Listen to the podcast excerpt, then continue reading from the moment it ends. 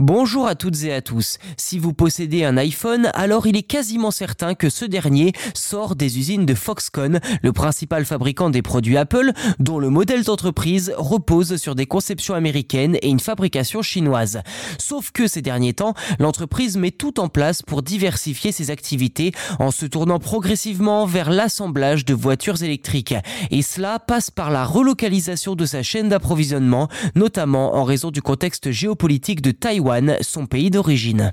Dans une interview accordée à la BBC, le président de Foxconn, Young Liu, a déclaré que les véhicules électriques seraient le moteur de la croissance de l'entreprise dans les décennies à venir.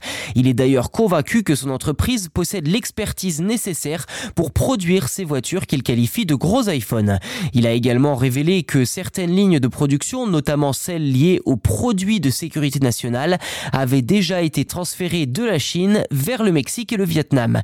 Ces dernières années, Foxconn a également délocalisé la production de l'iPhone vers l'Inde.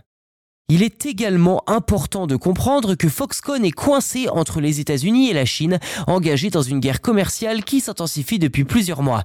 Washington fait pression sur ces entreprises, notamment Apple, pour qu'elles se délocalisent de la Chine, ce qui a des répercussions directes sur Foxconn. L'un des principaux points de conflit entre les deux superpuissances mondiales est Taïwan, où se trouve le siège de Foxconn. Les États-Unis craignent une éventuelle invasion de l'île par Pékin dans les années à venir, ce qui aurait d'énormes conséquences sur la chaîne d'approvisionnement mondiale.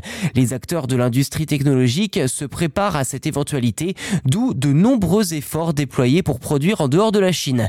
De plus, Foxconn cherche à réduire sa dépendance à l'égard du pays en raison de la politique anti-Covid radicale mise en place en 2022 par la Chine, ce qui a entraîné des troubles dans ses usines.